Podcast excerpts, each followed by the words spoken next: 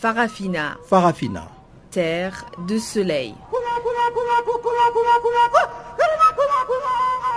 Farafina. Farafina. Un magazine d'infos africaine. Présentation Juliette Ilondo.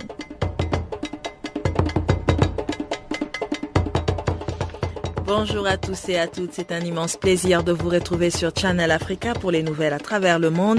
À la technique, nous avons Catherine Maleka et Jacques Kouakou, bulletin d'actualité de sport, Pamela Kumba pour le bulletin économique. Toute l'équipe est donc au complet et sans plus tarder, voici les titres de ce magazine d'actualité. Massacre à Béni en République démocratique du Congo, la société civile se dit excédée et demande de nouveau à Kinshasa de protéger les civils. Au Tchad, l'Union nationale pour le développement, un parti d'opposition, a constaté ce mardi que le gouvernement a renoué avec la cherté de la ville à N'Djamena, la capitale. En Guinée, l'épidémie d'Ebola continue de progresser dans le pays. Une équipe de médecins est attendue très prochainement dans les coins les plus touchés. Nous reviendrons dans quelques instants sur ces sujets. Place à présent au bulletin d'actualité présenté par Jacques Kouakou.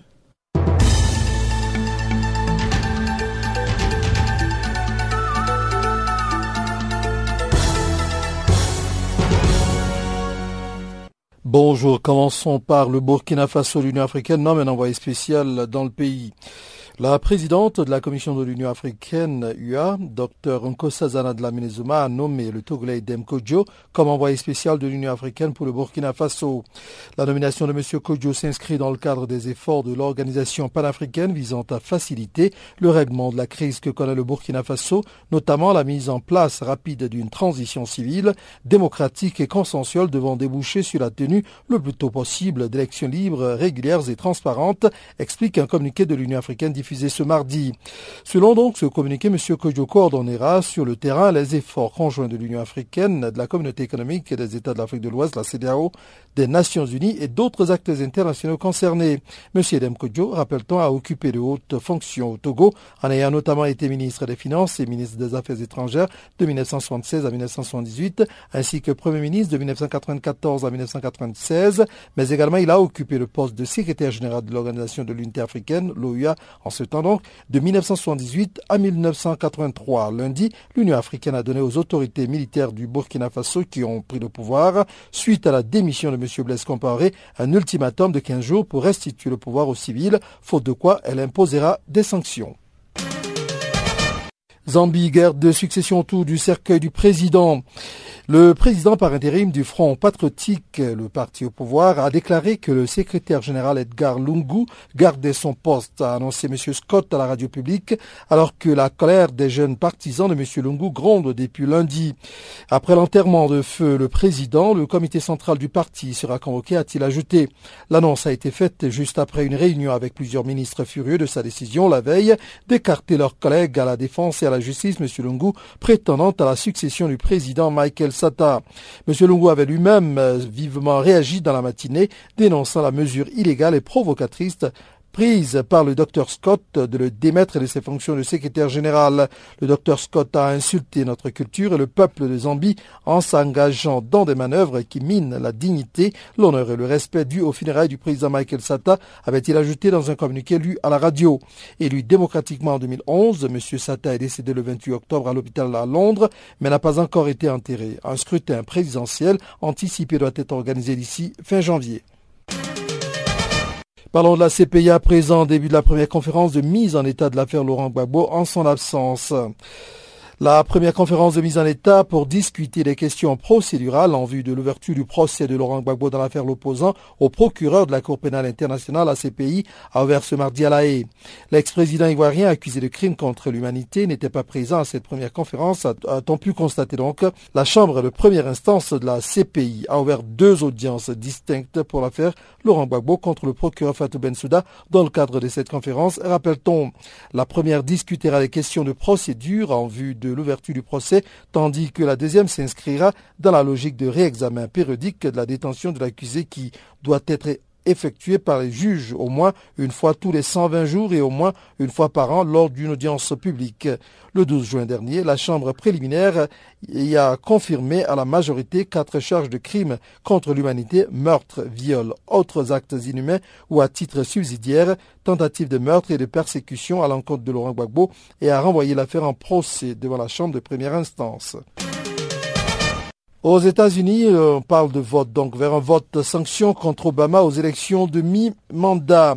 Les premiers bureaux de vote ont ouvert à 6 heures locales, c'est-à-dire 11 heures GMT, dans plusieurs, dans plusieurs États de la côte Est pour des élections générales qui renouvelleront les 435 sièges de la Chambre des représentants, 36 des 100 sièges du Sénat, 36 des 50 gouverneurs d'État et une partie des élus locaux.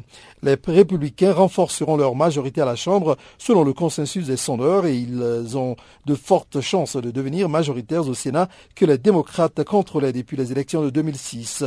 Selon l'ultime prévision du site 538.com, la probabilité d'une victoire républicaine était de 76%. La soirée électorale pourrait être longue. Les sondages restent serrés avec des écarts parfois inférieurs à la marge d'erreur.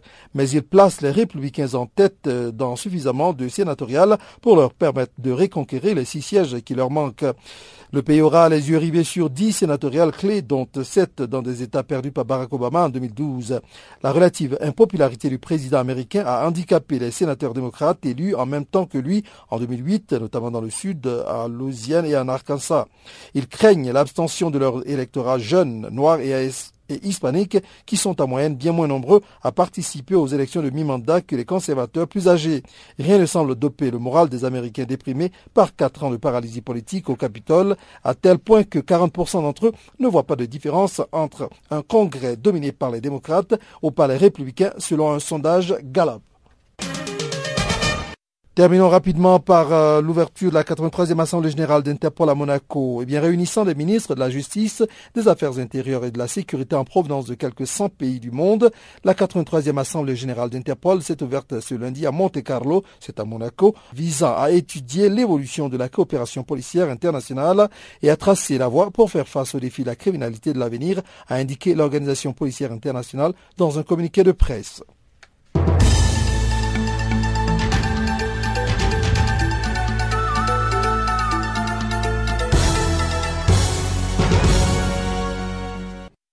Ok, c'est Shadem Ovono, rappeur musicien africain. Vous écoutez Canal Afrique, la voix de la renaissance africaine. Ce qui doit être sera. Bonjour à tous et nous entrons dans les détails. À présent, nous nous rendons en République démocratique du Congo, à Béni plus précisément, où des massacres ont été perpétrés ces dernières semaines. Des massacres qui seraient perpétrés par des éléments de l'ADF Nalou. La société civile se dit excédée de ces massacres et appelle la communauté internationale à agir afin de mettre fin à ce qu'elle qualifie de carnage. Nous avons parlé à Maître Omar Kavota, secrétaire général de la société civile de la province du Nord Kivu. Il nous parle de la position de la société civile justement du Nord Kivu. Je dois dire qu'au niveau de la société civile, nous sommes plus qu'excédés par euh, cette série de massacres qui sont en train de, se perpétrer par euh, les Mali et, et alliés dans les territoires et dans la ville de Béni parce que c'est pratiquement depuis le 2 octobre euh, dernier que ce massacre a commencé. Et jusqu'à ce jour, au niveau de la société civile, nous avons euh, enregistré au moins 120 personnes tuées à la suite de cette série de, de. Nous avons également noté qu'environ 10 000 personnes, 10 000 ménages se sont déplacés de leur milieu euh, pour euh, des milieux plus bien sécures. Donc c'est une situation qui s'achemine vers la catastrophe. Et au regard de ce qui se passe, nous devons qu'il s'agit non seulement des actes de sabotage, mais plutôt d'un signal fort vers une nouvelle guerre qui s'annonce dans cette partie du pays. Et donc voilà la lecture euh, de manière que nous avons de ces différents massacres qui sont en train de s'enregistrer et dont le bilan est vraiment Et la visite du président Kabila n'a pratiquement pas apaisé euh, la tension qu'il y a dans cette partie de l'Est de la République démocratique du Congo. il faut dire que pendant ce séjour et après ce séjour, on a enregistré un massacre. Et ce qui nous fait dire qu'il ne s'agit pas seulement d'actes de sabotage. Il s'agit en réalité de signaux forts traduisant une nouvelle guerre. Parce qu'on regarde des moyens qui étaient déjà mis en œuvre par le gouvernement, à travers le ministre de l'Intérieur, à travers le gouvernement de province, et très récemment le chef de l'État, qui a parfois renforcer la capacité de la police et de l'armée, on a réalisé que ces actes se sont poursuivis. Donc, euh, en tout cas, par visite, n'a pas payé jusque-là au regard de ce qui fait euh, être pendant ce jour et après ce jour. Et c'est pourquoi nous avons euh, impliqué à travers nos déclarations le chef de l'État à pouvoir décréter l'état de siège pour le territoire, mais dit que exceptionnel. Militaire a mis en œuvre pour affiner et étouffer cette nouvelle guerre qui fait déjà annoncée. Mais nous avons lu dans la presse qu'il y a également des Congolais qui ont été arrêtés parmi ceux qui, qui sont les auteurs présumés des attaques de Béni. Est-ce que vous êtes au courant de cette information? Oui, lorsqu'il y a une nouvelle guerre au Congo, en dépit de, aux côtés des étrangers qui sont il y a des marionnettes congolaises. Il y a des marionnettes congolaises qui sont euh, de la partie. Et ça ne peut plus être surprenant de voir que parmi les assaillants, parmi ces terroristes, figurent bien des Congolais. Nous les savons, des bons yeux ici et on réalise que dans leur façon de faire, leur pratique de massacrer la population, c'est une stratégie pour opposer, pour que euh, cette population excédée euh, par la, les événements euh, se déstabilise. Et là, ce mariage avec euh, ces institutions, ça donné que ces institutions ou la MONUSCO n'ont pas assuré. Voilà été la stratégie de divers actes, de, divers massacres intervenus. Il y a eu des soulèvements populaires, les gars se sont appris au parti du chef de l'État, au, au, de l'État, celui le signateur même de tout ce qu'il a eu comme mal qui a précédé avant. Et donc, nous sommes en train de vouloir assurer l'attention des autorités de la communauté internationale. Nous voulons quitter la mission Nations Unies au Congo, euh, qui sont des États amis à la RDC. Et toujours en République démocratique du Congo, violence faite aux femmes, le gouvernement de ce pays s'en va en guerre contre ce fléau et refuse que la République démocratique du Congo continue d'être définie comme la capitale du viol. Au cours d'un entretien avec la presse, la représentante du président de la République chargée de la lutte contre les violences faites aux femmes et le recrutement des enfants soldats a affirmé que des efforts sont en train d'être faits pour éradiquer ce phénomène. C'est une correspondance de Jean-Noël Bamouenze. La représentante personnelle du chef de l'État chargé de la lutte contre les violences faites aux femmes et le recrutement des enfants soldats, Janine Mabunda, a justement insisté sur les efforts fournis dans ce sens. Madame Mabunda, nommée à ce poste au mois de juillet dernier, a déclaré effectivement que la République démocratique du Congo ne doit plus être définie comme la capitale de viol et c'est pourquoi le gouvernement et ses partenaires s'en vont en guerre contre ce phénomène. Écoutons plutôt la représentante personnelle du chef de l'État chargée de la lutte contre les violences faites aux femmes et le recrutement des enfants soldats, Janine Mabunda. Effectivement, l'Est de la RDC et la RDC en général sont présentés comme euh, un espace sensible en matière de violence faite aux femmes, mais je crois aussi qu'en tant que citoyenne congolaise, en tant que congolaise, nous ne voulons pas, nous ne devons plus et nous n'acceptons plus de définir finalement la RDC comme euh, ce pays qui serait la capitale du viol. Hein. Donc euh, je crois que c'est dans ce sens-là qu'il faut comprendre aussi les efforts redoublés des autorités publiques et à côté d'elles des ONG, de la population, de la police, de la justice militaire ou civile et des partenaires internationaux pour lutter effectivement contre ce phénomène. Donc La mission, elle est double et elle vise en fait euh, à lutter contre ces phénomènes, contre ces déviances qui déstructurent finalement la société congolaise dans son ensemble. Et bien sûr qu'il y a un fort marquage à l'est de la RDC sur ces questions de violences faites aux femmes et d'enfants soldats, mais je pense que c'est une volonté politique et surtout une volonté, je dirais, collective, nationale, de trouver un meilleur positionnement, une meilleure place pour la femme et pour l'enfant en République démocratique du Congo. Une volonté collective effectivement, mais c'est depuis des années que ces phénomènes s'observent surtout à l'est de la République démocratique du Congo.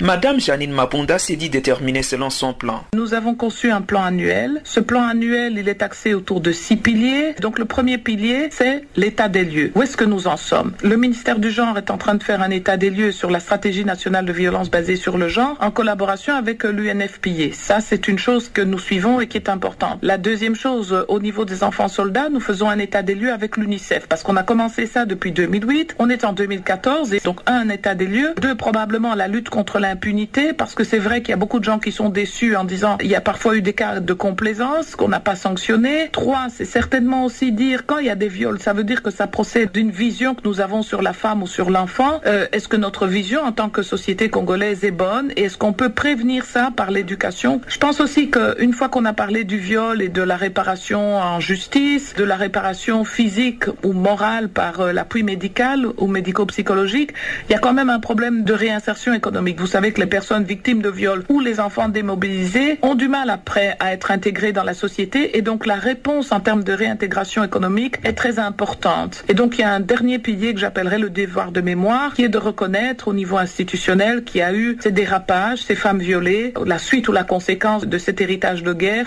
Il faut noter que les habitants de la partie est de la République démocratique du Congo sont depuis longtemps victimes des guerres et autres violences qui ont fait des milliers de femmes violées et d'enfants soldats.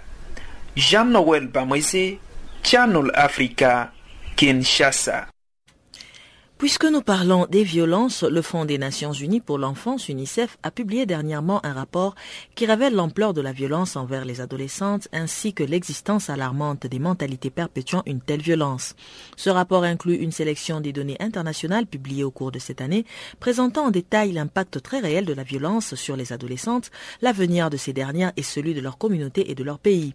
Le rapport souligne notamment que près d'un quart des filles du monde entier âgées de 15 à 19 ans, soit près de 70 millions, rapportent d'être victimes d'une forme ou une autre forme de violence physique depuis l'âge de 15 ans. Claudia Capa, spécialiste des statistiques sur la violence à l'UNICEF, nous en dit plus. La compilation des données qui a été euh, publiée aujourd'hui par l'UNICEF inclut une sélection de données internationales qui ont été publiées au cours des dix dernières années et qui présentent en détail l'impact réel de la violence sur les adolescentes. L'avenir de ces dernières est celui de leur communauté et de leur pays. Je vous donne quelques exemples de statistiques qui ont été publiées aujourd'hui. Près d'un quart de filles âgées de 15 à 19 ans ont été victimes d'une forme ou une autre de violence physique depuis l'âge de 15 ans. Et environ 120 millions de filles de moins de 20 ans, c'est-à-dire environ une fille sur 10, ont subi des rapports sexuels forcés au cours de leur vie. Donc ces statistiques sont vraiment alarmantes, mais ce qui est aussi alarmant, ce sont les statistiques sur l'acceptabilité de la violence, chez les filles en particulier. Selon les données publiées aujourd'hui par l'UNICEF, près de la moitié des filles âgées de 15 à 19 ans, c'est-à-dire environ 44% des filles dans le monde, pensent qu'un homme ait un droit de frapper ou battre sa femme ou sa partenaire dans certains cas. Comme par exemple, si elle se dispute avec son mari, si elle sort sans lui dire, si elle néglige les enfants ou si elle refuse d'avoir des rapports sexuels avec lui. Donc la violence, malheureusement, et ceci qui est démontré par les données publiées aujourd'hui, est accepté par les filles elles-mêmes. Et cette violence sur les, les, filles, il y a certains pays du monde où elles ont plus de violence ou c'est vraiment partout dans le monde justement? Malheureusement, c'est partout dans le monde. Il y a bien sûr des formes de violence qui sont très particulières à certains contextes. Par exemple, je vous donne l'exemple des mutilations génitales féminines qui se pratiquent dans certains pays, notamment en Afrique et au Moyen-Orient. Bien, ce type de violences sont des violences liées au contexte, donc il y a certains pays dans lesquels ces violences sont plus communes que dans d'autres. Les violences dans la forme de mutilation génitale sexuelle sont très répandues dans des pays comme l'Égypte, par exemple, où plus de 90% de femmes et des filles ont subi une forme de mutilation génitale. Mais d'autres formes de violence, comme la violence sexuelle ou euh, la violence sous la forme de châtiments corporels à l'égard des enfants, y compris des filles, sont vraiment malheureusement des phénomènes universels. Et donc ces chiffres, euh, qu'est-ce que ça montre exactement? Bien sûr, euh, c'est vraiment alarmant, mais qu'est-ce que ça veut dire? Est-ce que c'est c'est la société qui est comme ça? Qu'est-ce que ça montre ces chiffres justement? Ça montre d'abord que la violence est partout et s'avère tous les jours, euh, souvent sous nos yeux et souvent par la main des personnes qui sont les plus proches des enfants et des filles en particulier. Donc, les données le disent clairement, la plupart des actes violents sont commis à l'égard des enfants et plus particulièrement des filles de la part de leurs parents, de leurs amis et de leurs partenaires. Donc ce sont les personnes les plus proches qui sont responsables et coupables de la violence à l'égard des filles. Et malheureusement, cette violence n'est même pas perçue comme telle. Les filles l'acceptent et parfois elles n'ont pas l'impression qu'il s'agit d'une forme d'abus. Dans 7 cas sur 10, les filles décident de ne jamais dénoncer la violence ou accuser la personne qui l'a commise. Donc il y a un sentiment d'acceptabilité, euh, la violence est vue comme inévitable et y compris des formes de violence très extrêmes. Donc c'est ça que les données nous disent. Il faut d'abord changer les attitudes, les opinions des hommes et des femmes et des filles aussi à l'égard de la violence et à l'égard de la position de la femme à l'intérieur de la famille et de la société. Et donc, quelles sont justement les actions qu'il faut prendre au niveau de chacun, puisque je pense que vous vous parliez de, que ce sont des, des violences qui sont cachées, mais en même temps à pleine vue. Donc, euh, qu'est-ce qu'il faut faire justement à niveau du gouvernement, au niveau de chaque être humain, au niveau de l'UNICEF? Qu'est-ce qu'il faut faire justement pour aider ces jeunes filles en fin de compte et lutter contre cette violence? Le problème de la violence à l'égard des filles et des femmes est un problème mondial, mais il faut y apporter des solutions au niveau national, au niveau des communautés et au niveau des familles. Donc d'abord changer les, opinions les attitudes des individus et des communautés vis-à-vis des filles et vis-à-vis -vis de la violence. Donc combattre les opinions qui sont malheureusement parfois très courantes, que les filles ont une position inférieure à l'intérieur de nos sociétés. Premier changement est un changement des opinions. Ensuite, il faut introduire une législation visant à protéger les filles et les femmes. Et il est aussi très important de garantir que cette législation n'est pas simplement existante, mais aussi mise en place d'une manière que les responsables sont effectivement punis pour les actes qu'ils ont commis. Direction Algérie à présent, le pays a participé depuis son accession à l'indépendance à l'épanouissement de l'Afrique en s'interposant comme médiatrice dans les conflits en Afrique. C'est ce qu'a déclaré l'ambassadeur de l'Algérie en Afrique du Sud. C'était au cours d'une interview qu'il a accordée à Channel Africa à l'occasion de la commémoration du 60e anniversaire de la Révolution. Suivant donc l'ambassadeur algérien en Afrique du Sud qui nous donne le bilan de l'accession de son pays à l'indépendance. Euh, nous avons euh, un record peut-être qui doit être placé à l'échelle euh, universelle. Le taux d'électrification de l'Algérie, malgré l'étendue du territoire et la difficulté souvent du terrain, les montagnes, le désert, nous avons atteint 18% de l'électrification du territoire algérien. Euh, c'est la médecine gratuite qui est inscrite justement dans la proclamation du 1er novembre. C'est l'éducation euh, gratuite.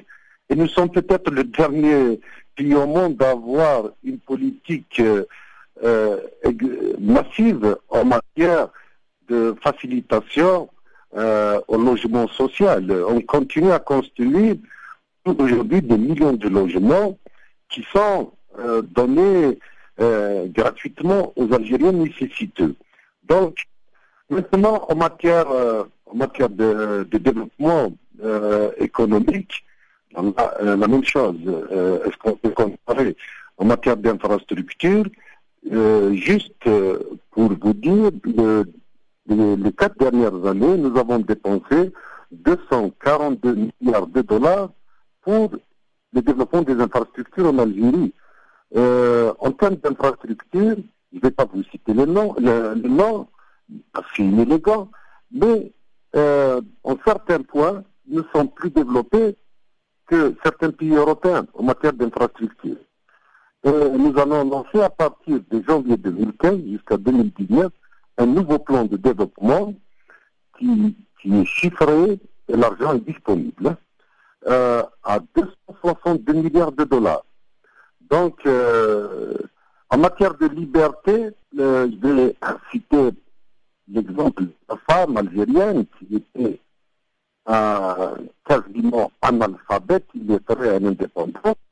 Maintenant, vous avez des millions de jeunes filles dans les, dans les universités algériennes, dans les instituts de recherche, euh, même dans les grades de, général de l'armée, de pilotes d'avions, de pilotes d'avions de chasse, de grands professeurs, etc. En matière de droit, et je pense que c'est important de le souligner, en tant que pays musulman, nous avons plus de 11% des algériens qui sont des, euh, des ministres, des ambassadrices, des, des de l'équivalent euh, de préfet, euh, etc. Donc, il y a, comme je vous l'ai dit au début, c'est autant comparé de, de jour et la nuit.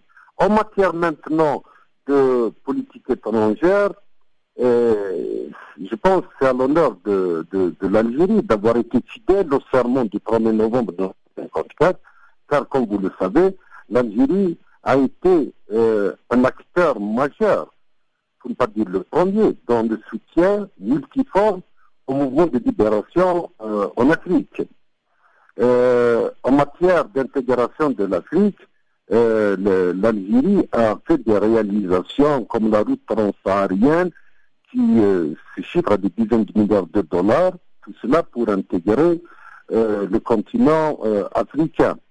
nous apportons notre solidarité dans la discrétion euh, nos frères africains, parce que la culture algérienne, lorsque vous étiez un frère, il ne faut pas le clamer. Euh, il y a trois ans ou deux ans, nous avons effacé pour près de milliards de dollars des pays africains à l'égard de l'Algérie. En matière de paix et de sécurité, vous voyez la scène euh, régionale dans, le nord de l'Afrique et dans le Sahel.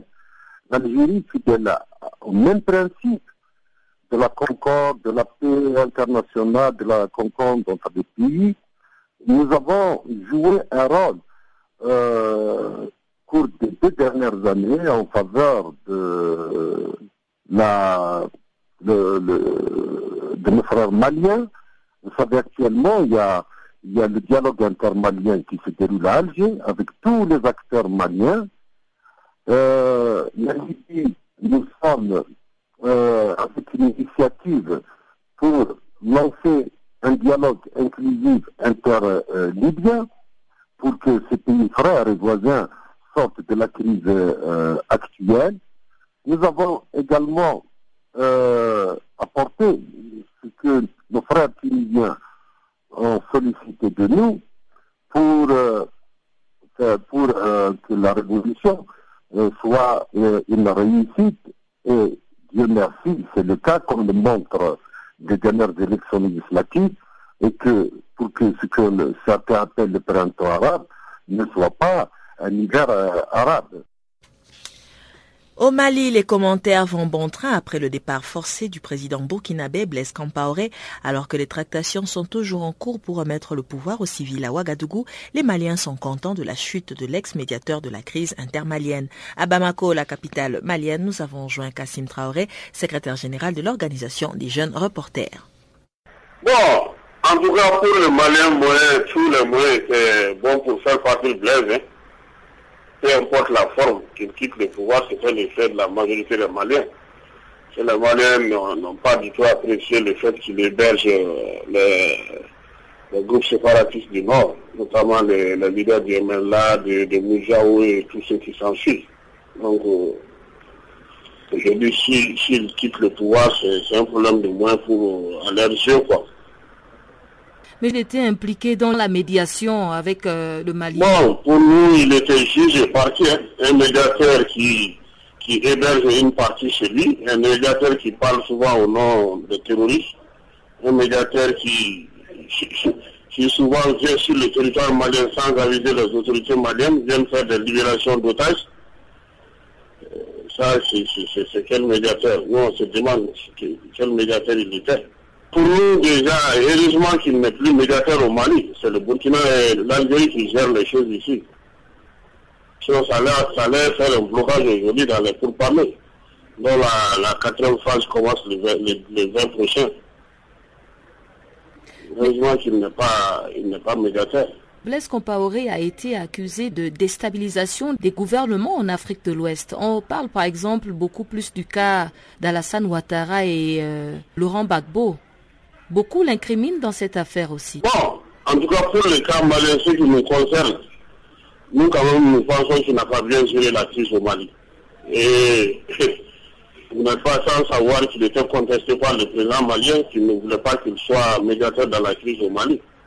C'est pourquoi lui, il est parti voir euh, le président algérien. Et maintenant, c'est l'Algérie qui, est le parrain des négociations entre les Mali et les groupes armés.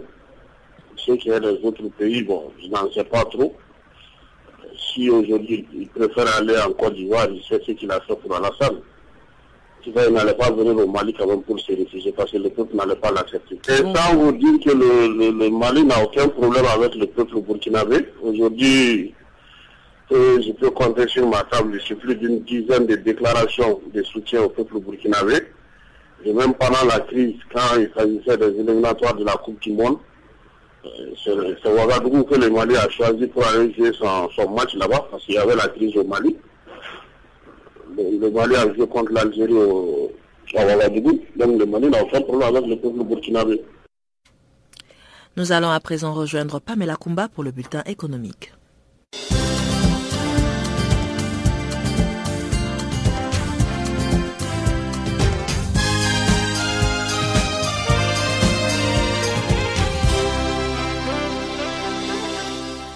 Bonjour à tous. RTL Afrique lance les services de mobile par satellite Touraya dans 12 pays du continent.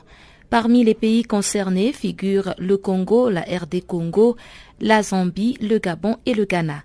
L'opérateur indien RTL va donc démarrer sous peu l'expérimentation, la commercialisation des services et produits satellites du fournisseur émirati de services pour mobile via satellite Touraya.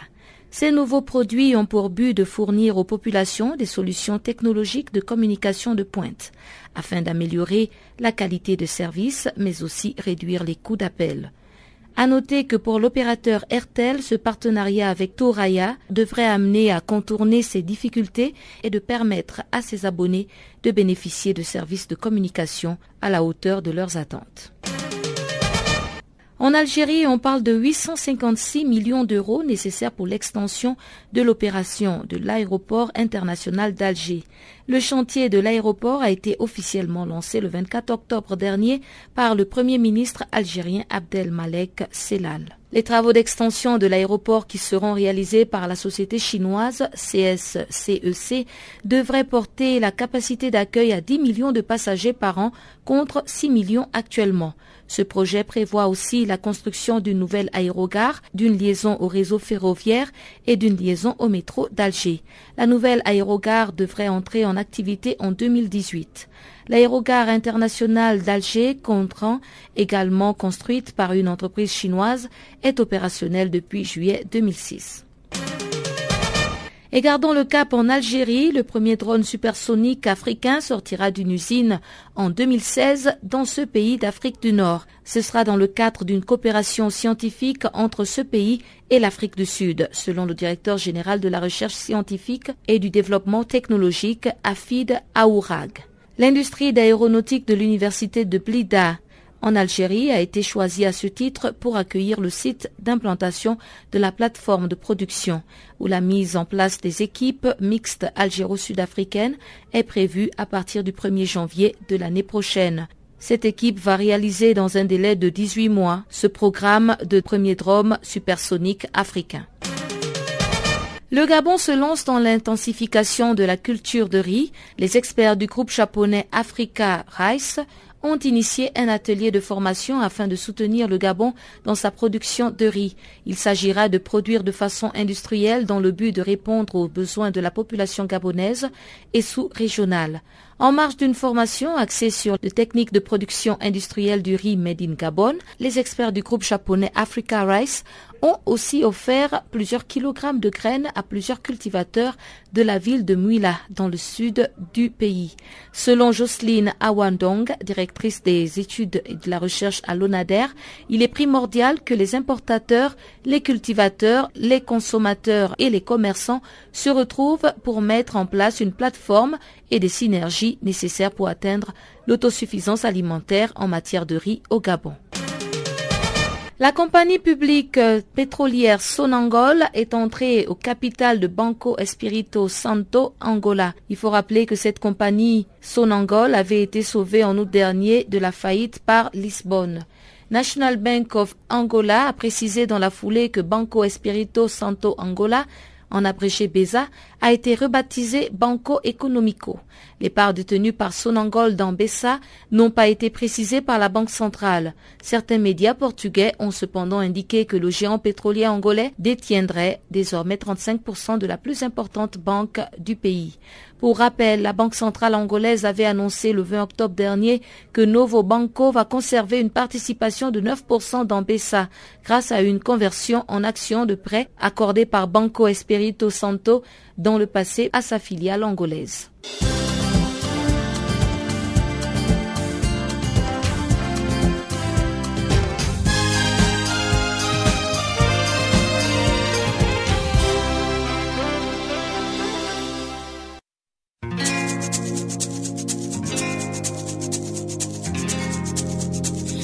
Vous écoutez Farafina, un programme en français sur Canal Afrique émettant de Johannesburg. Pour vos réactions à nos émissions, écrivez-nous soit à l'adresse électronique suivante farafina.channelafrica en un seul ou envoyez-nous un SMS au numéro qui suit 00 27 833 81 56 59.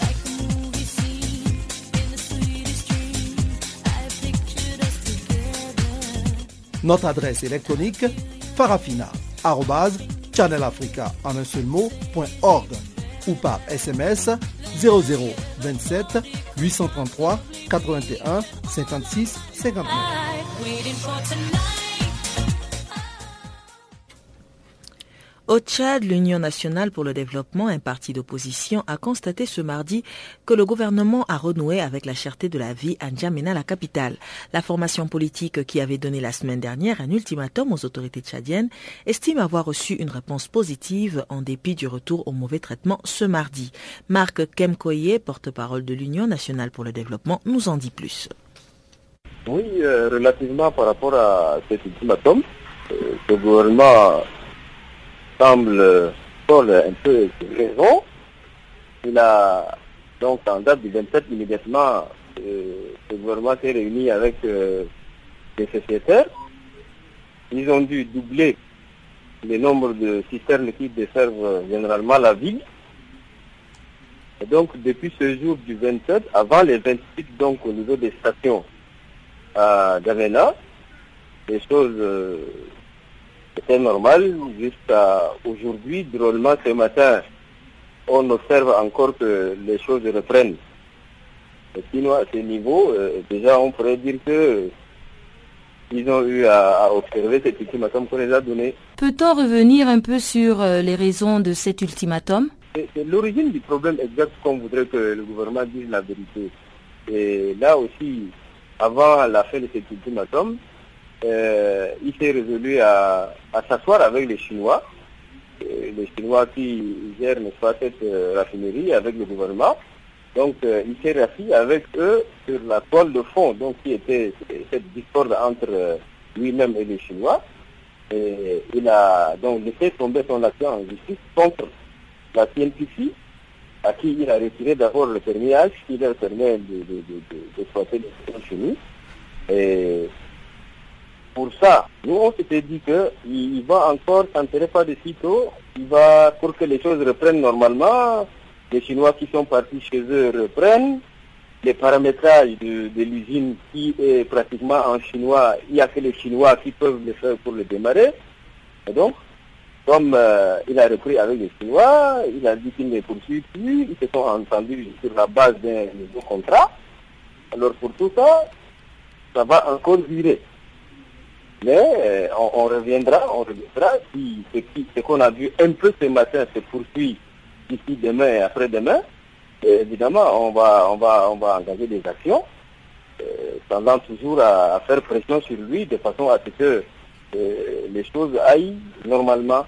Mais il faut aussi regretter par là que dans les provinces, on nous annonce que la situation est grave. Par exemple, dans une ville censée être une ville, même qui pompe le pétrole au Tchad à Doba. Euh, hier, ils ont fait une grève d'une ville sans engin. Et l'essence qui coûte à Doba, une ville pétrolière, l'essence coûte 4 000 francs. Et c'est des choses inadmissibles.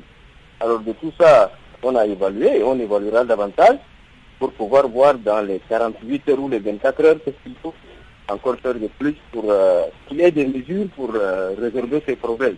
Et aussi, il y a deux jours, après, il a reçu une parti politique et le Premier lui-même dit que, comme nous avons demandé qu'il y ait une solution intermédiaire forte, il dit que même s'il serait amené à importer le carburant du Cameroun, ils vont le faire.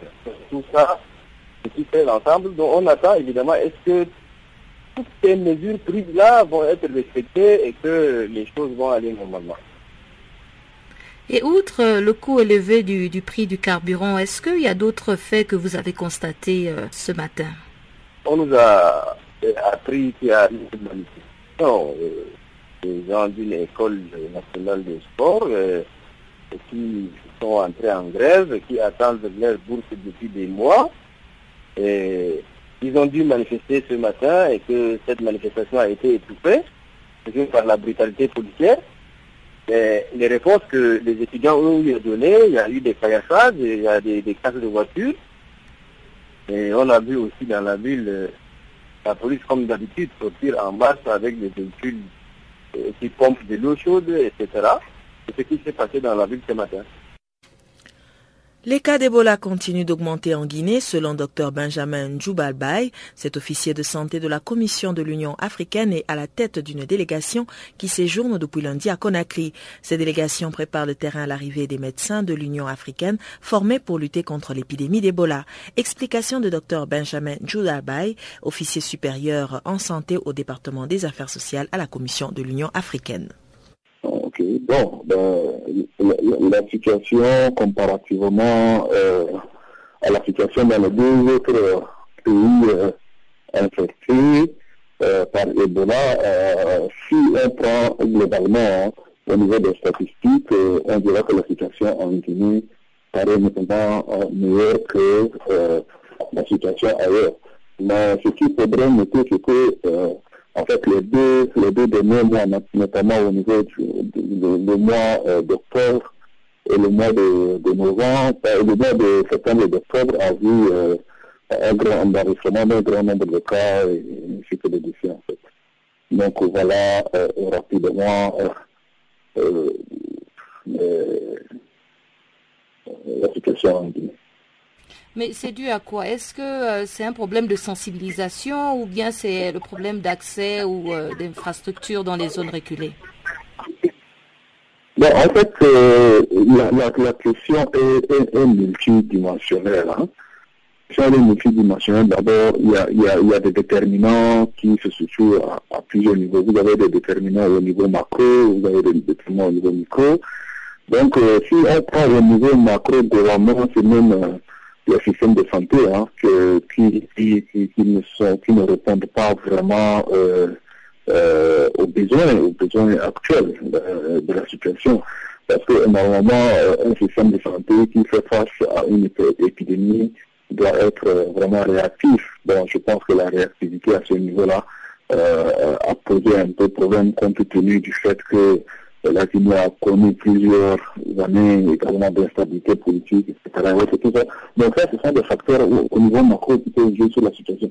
Maintenant, au niveau micro, vous avez également des, questions de communication, des questions même de compréhension même de cette épidémie par les populations.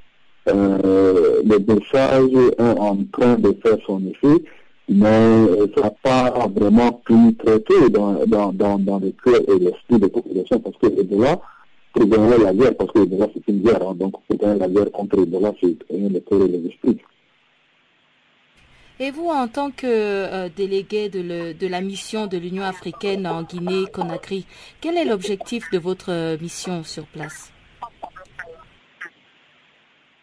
Euh, notre mission en tant que telle euh, pour euh, la petite, en fait, la petite histoire bien pour, pour un rappel, le 19 août dernier, le Conseil de paix et sécurité a pris la décision d'envoyer en fait sur les trois pays affectés par Ebola du personnel de santé pour renforcer la réponse nationale. Donc moi, ma présence ici en Guinée, fait suite justement euh, euh, à, cette décision prise par le Conseil de paix et sécurité. Donc je suis sur place pour préparer en fait le déploiement et l'arrivée euh, du personnel de santé africain, surtout des volontaires qui vont aider à la lutte contre Ebola en Guinée.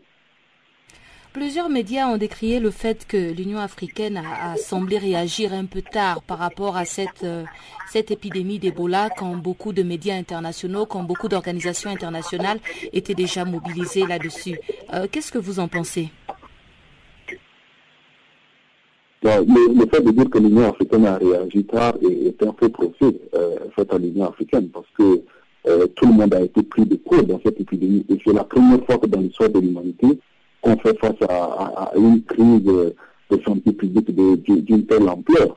Et tout le monde a été pris de court. Toutes les organisations internationales, que ce soit, que ce soit au niveau des pays, que ce soit au niveau, je n'aimerais pas citer les gens, les acteurs et tout ça, mais tout le monde été pris de court hein, et personne ne savait ce qu'il fallait faire dans, ce cas précis. Donc, euh, euh, dire que l'Union africaine a réagi de manière tardive euh, est, un peu procès. Et aujourd'hui, si vous voyez sur le terrain, l'Union africaine est, la seule organisation à envoyer des hommes à, pour, pour, euh, en première ligne qui font face à cette épidémie. Là, les autres organisations disent, écoutez, nous apportons le soutien logistique, mais personne n'est là sur le terrain à, euh, avec euh, Samaritan, Ampros et, et NSF à part ces organisations qui ont mis les hommes sur le terrain dans le centre de traitement Ebola, c'est l'Union africaine. Donc, euh, faire le procès, dire que l'Union africaine a réagi de manière tardive, c'est un fait procès. Hein. Je trouve que c'est en fait justement desservir la cause euh, de l'Union africaine le Haut Commissariat des Nations Unies pour les réfugiés a lancé ce mardi 4 novembre une campagne mondiale intitulée J'appartiens visant à éradiquer l'apatridie dans le monde d'ici 10 ans. L'apatridie est synonyme d'un vide juridique dévastateur pour des millions de personnes à travers le monde qui sont dépourvues d'une nationalité et de la protection des droits humains qui y est liée. Au moins 10 millions de personnes dans le monde sont actuellement apatrides et un bébé apatride naît tous les 10 minutes. Dépourvus de nationalité, les apatrides sont privés de l'ensemble des droits et services que les pays accordent normalement à leurs citoyens. William Splinder, porte-parole du HCR, nous donne plus de détails. Aujourd'hui, on veut euh, commencer une campagne pour euh, éradiquer cette fléau qui affecte euh, au moins 10 millions de personnes dans le monde qui sont dépourvues de nationalité. Il s'agit des apatrides, des personnes sans nationalité. Ils sont aussi privés de l'ensemble des droits et services que les pays accordent normalement à leurs citoyens. Et on trouve que ça c'est une anomalie dans notre temps d'avoir des personnes qui n'ont pas une existence légale en tant que citoyens de nulle part et on veut euh, mettre fin à cette injustice. Et on pense que c'est possible de le faire. Il y a un contexte de changement d'attitude au niveau international au sujet de la patrie. Et il y a seulement 300, on comptait à peine 100 pays qui avaient adhéré aux conventions sur la patrie. Et aujourd'hui le nombre d'adhésions s'élève à 144, ce qui permet d'envisager bientôt une masse critique euh, des pays qui vont euh, faire des efforts pour euh, mettre fin à cette euh, situation. Alors, quelles sont les raisons pour lesquelles l'apatridie existe? Comment se fait-il que l'apatridie existe?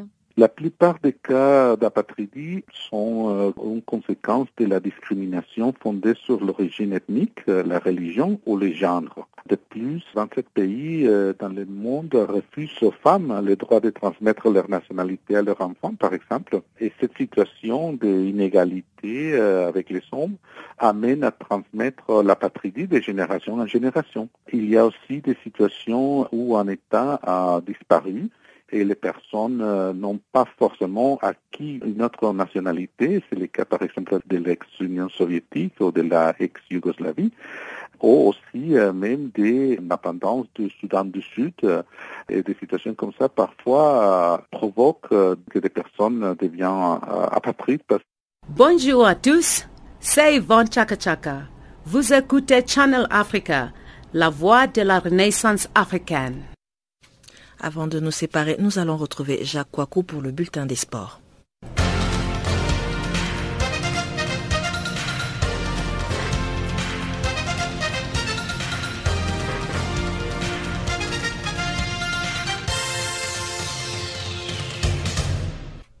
Rebonjour, commençons par la Cannes 2015. La CAF refuse le report et lance un ultimatum au Maroc.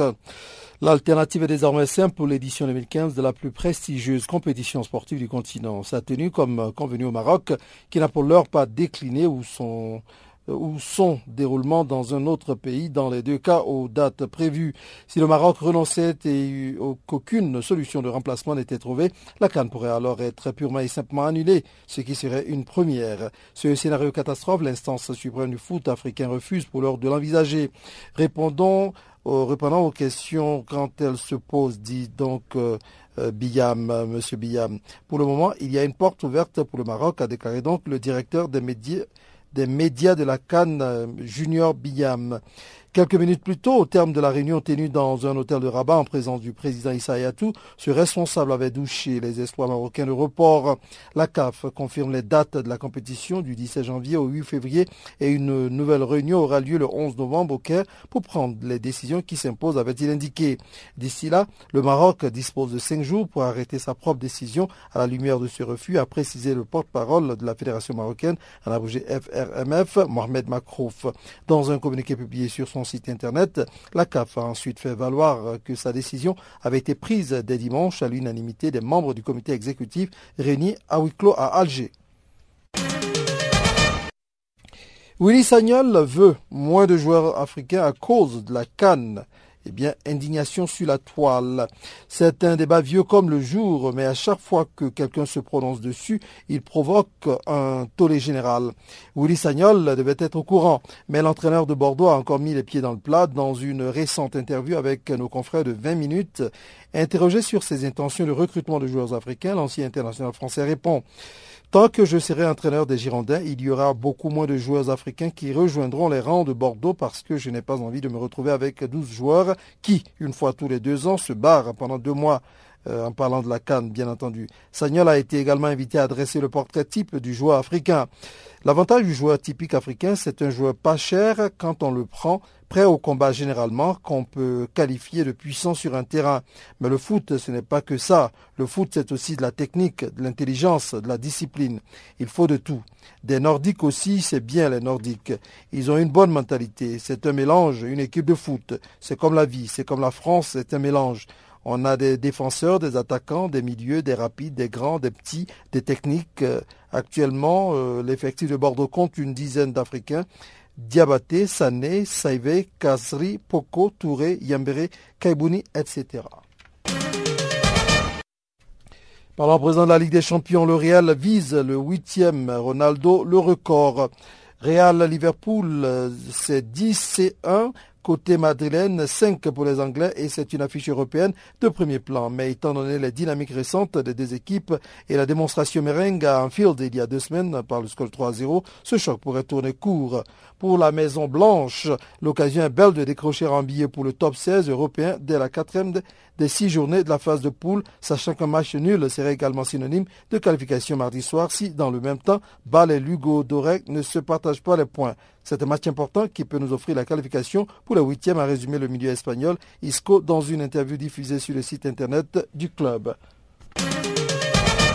Terminons pour dire que, terminons pour dire que Rafael Nadal a été opéré avec succès de l'appendice. Admis lundi dans un hôpital de Barcelone pour une intervention chirurgicale de l'appendice, Rafael Nadal indique via les réseaux sociaux que l'opération s'est bien passée.